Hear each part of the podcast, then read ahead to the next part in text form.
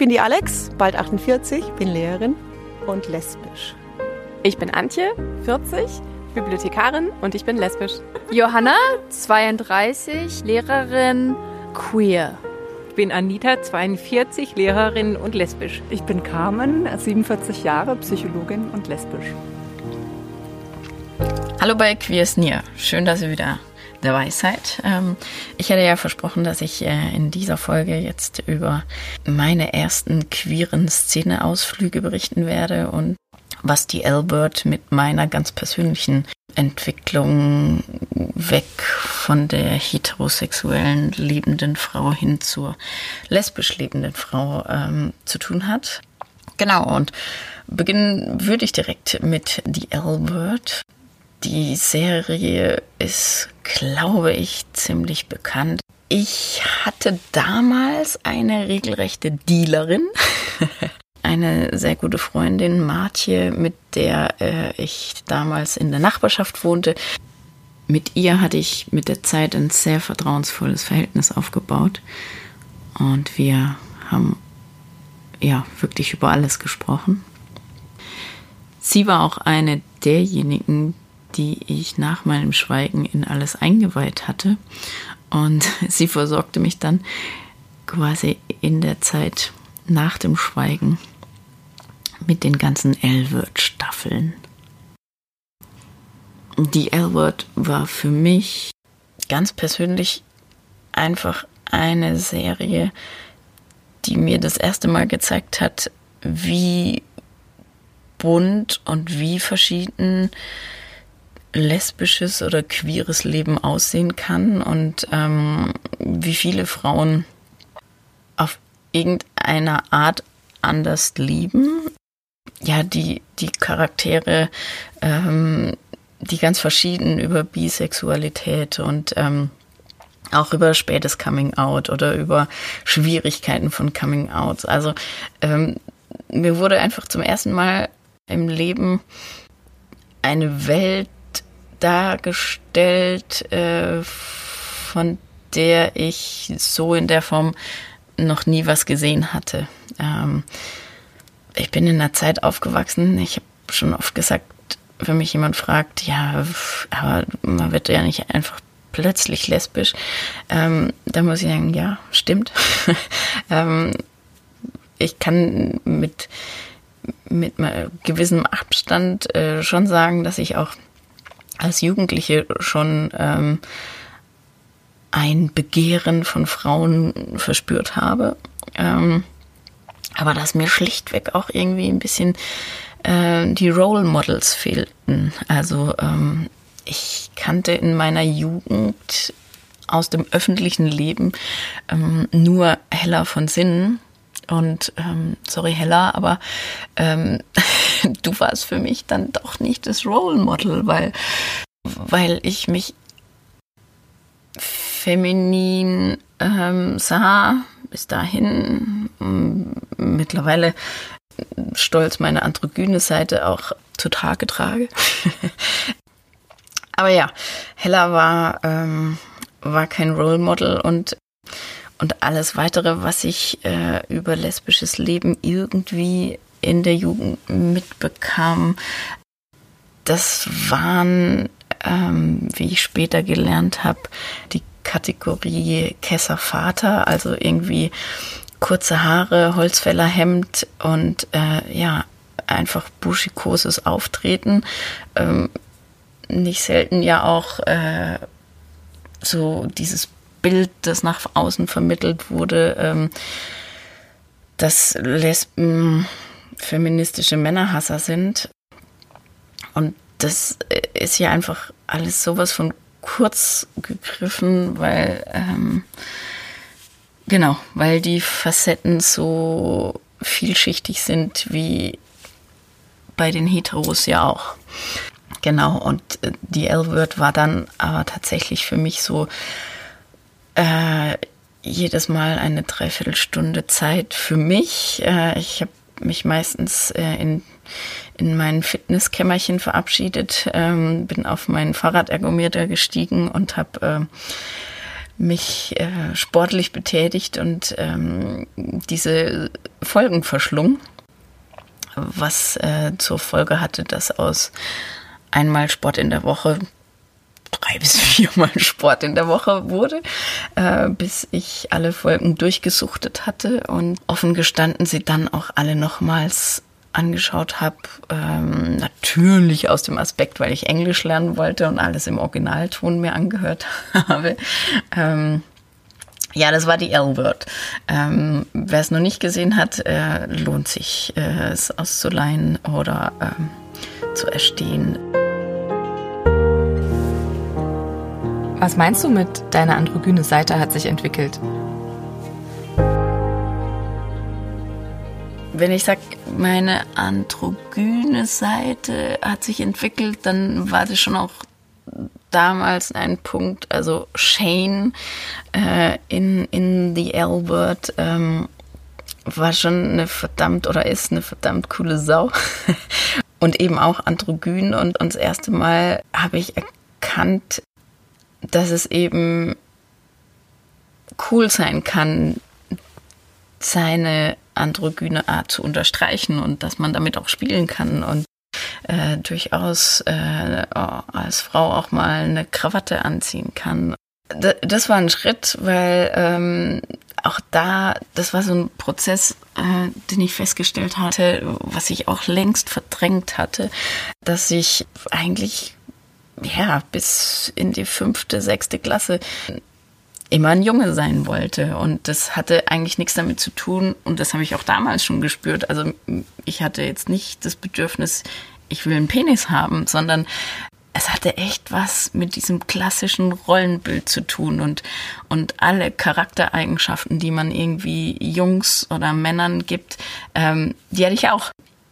Ich war permanent mich am sportlich betätigen. Ich wollte kurze Haare haben. Ähm, alles, was mit Schminken und Schick und Barbie-Puppen und überhaupt war nicht mein Ding. Ähm, aber diese Seite wurde mir quasi mit, mit Beginn der Pubertät oder mit, mit Beginn der weiterführenden Schule wurde die mir komplett abtrainiert. Also bis dahin habe ich es entweder nicht wahrgenommen oder man hat es mir als Kind nicht so gesagt. Aber so ab der fünften, sechsten Klasse kann ich mich an Situationen erinnern, dass, dass mich Mädels, große, größere Mädels ähm, aus, dem, aus der Toilette raus, aus der Damentoilette rausgeschmissen haben und gesagt haben, äh, Jungs haben hier nichts verloren. Und boah, dass es ein ziemlich harter Prozess war, der eigentlich darin geendet hat, dass ich eben dann anfing, mir lange Haare wachsen zu lassen. Und mich quasi von der Kurzhaarfrisur und dem Burschikosen immer mehr verabschiedete. Also ich äh, wurde nicht zur Rockträgerin, aber ich muss schon sagen, dass mich äh, die, die Gesellschaft äh, während meiner Pubertät doch auch sehr stark äh, heteronormativ irgendwie geprägt hat. Lange Rede, kurzer Sinn. The L-Word. hat in mir eben äh, verschiedene oder, oder hat mich in verschiedenen Bereichen äh, gestärkt, ähm, wieder irgendwie das zu leben, was ich bin. Und ähm, ich habe mir in der Zeit auch die Haare abgeschnitten, quasi von langen Haaren zum Undercut und bin dann eben mit Chris und Linda zu den ersten queeren Partys aufgebrochen. Und das, muss ich sagen, war damals äh, eine kleine Ernüchterung, wenn man äh, auf dem Fahrrad strampelnd irgendwie die schönen Frauen in die L-Word anhimmelt und Kopfkino hat und, und plötzlich ähm, ist man auf so einer Frauenparty und erkennt, der Kesse-Vater-Typ hat doch auch noch Konjunktur? Ja, also ich, ich habe von Anfang an und direkt nette Menschen kennengelernt und äh, mich wohlgefühlt, aber gleichzeitig saß ich da und dachte, die schönste Frau ist immer noch meine beste Freundin und ähm, und habe da äh, gemerkt, also zum einen, dass ich jede Frau irgendwie, die die ich dort auf den Partys gesehen habe, verglichen habe kommt sie an meine beste Freundin ran? Ja oder nein? Und ganz viele haben einfach ein Nein kassiert. Und, und ich dann dachte, äh, irgendwie, also ich habe erkannt, ich bin immer noch nicht mit meinen Gefühlen weg von meiner besten Freundin, was sicherlich auch damit zusammenhing, dass wir unbedingt wollten, dass unsere Freundschaft es schafft und deshalb gab es auch keinen Bruch oder ähm, irgendwie die Situation, dass ich Abstand gewinnen wollte, sondern ich, ich wollte, dass wir uns nach wie vor sehen und treffen und füreinander da sind. Und ähm, das hat es eben schwierig gemacht, Abstand zu gewinnen. Und die Szene, die eigentlich mir so ein bisschen zeigen sollten, so, ja, dass es noch andere schöne Frauen gibt, die, die haben am Anfang nicht so richtig gehalten, was sie versprochen haben. Und damit da jetzt nun auch kein falscher Eindruck entsteht, das war jetzt keine Zeit, in der es mir super gut ging oder in der alles nur Albert und Partytime war, sondern es war schon auch eine Zeit, die sehr viel Energie gekostet hat, denn dieses, dieses neu entdeckte queere Leben, dieses queere Ich in mir, das musste ja alles irgendwie in den Alltag passen. Zum Beispiel durften ja meine Kinder davon überhaupt nichts erfahren. Die waren jetzt schon nicht mehr so klein, also beide ähm, im schulpflichtigen Alter. Und ja, deshalb kamen dann natürlich auch Nachfragen, wo gehst du abends hin? Da hat am Anfang gereicht, dass ich tanzen gesagt habe, später wollten sie müssen mit wem und dann kamen Fragen, warum der Papa da nicht mitgeht und sowas. Und das war schon auch was, ähm, ja, ich, ich glaube, ich habe es schon mal irgendwann erwähnt. Ich bin ein sehr ehrlicher Mensch und ich, ähm, ich, ich ich kann Lügen absolut nicht leiden. Also da bin ich total allergisch und auf einmal war ich in dieser Situation, dass ich mich zwar selbst nicht mehr angelogen habe, aber dass ich quasi immer wieder meinen Kids,